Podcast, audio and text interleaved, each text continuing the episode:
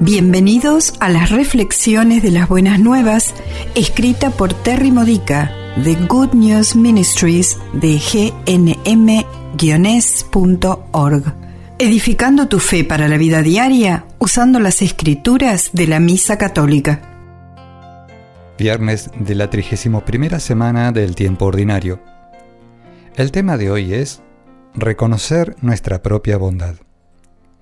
Al igual que las personas de la Iglesia de Roma, a quienes San Pablo dirige las palabras que escuchamos en la primera lectura de hoy, Romanos capítulo 15, versículos 14 al 21, tú estás lleno de bondad.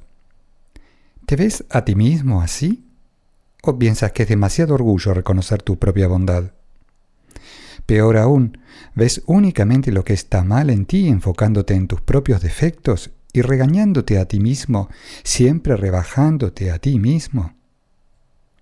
¿Eres más rápido en perdonar a los demás que en perdonarte a ti mismo?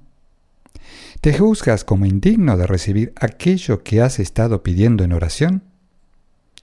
Madurez espiritual significa reconocer que lo que es bueno dentro de nosotros es bueno en Dios, viendo la bondad en nosotros como un signo de la presencia de Dios reconociendo que es debido a que Él vive en nosotros, que somos capaces de ser santos y hacer lo que es correcto.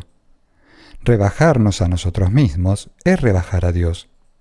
Tratarnos pobremente y sin perdón es dar una bofetada a Jesús en el rostro mientras muere en la cruz. Por esto es por lo que Pablo pudo decir, en Cristo Jesús tengo razones para gloriarme en lo que respecta a Dios. Haz una lista de aquello en lo que tú puedes gloriarte. Saber lo que hay de bueno en ti te dará luz para ver cómo Dios está trabajando en tu interior. Y esto a su tiempo te dará fortaleza y coraje para hacer más por el reino de Dios mientras vences lo que no es bueno en ti. Pablo exhortó a la congregación de la iglesia en Roma a que fueran más allá de ellos mismos en la misión y el ministerio, ¿Estás encerrado en ti mismo o encapsulado en tu fe? ¿O tu fe está ligada a lo exterior? Si sientes vergüenza porque no estás evangelizando a los demás lo suficiente, detente. Aprecia lo que sí es bueno en tu forma de llevar a Jesús a los demás y luego construye sobre eso. Nos reunimos en comunidad eclesial y celebramos misa para ser transformados en santos por la Eucaristía y ser capacitados por el Espíritu Santo para salir y dar a Jesús al mundo. Y es en el trabajo comunitario de las actividades parroquiales que nuestra bondad se torna visible para nosotros a través de los ojos de los demás.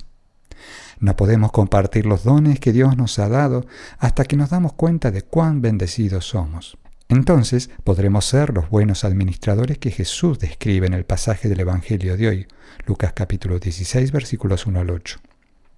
Cuando pensamos en servicio, generalmente pensamos primero en las donaciones financieras para la iglesia. Usando eso como ejemplo, ¿por qué nos disgusta ser amonestados desde el púlpito por nuestra falta de generosidad? Es porque no sabemos cuán generosos podemos ser realmente.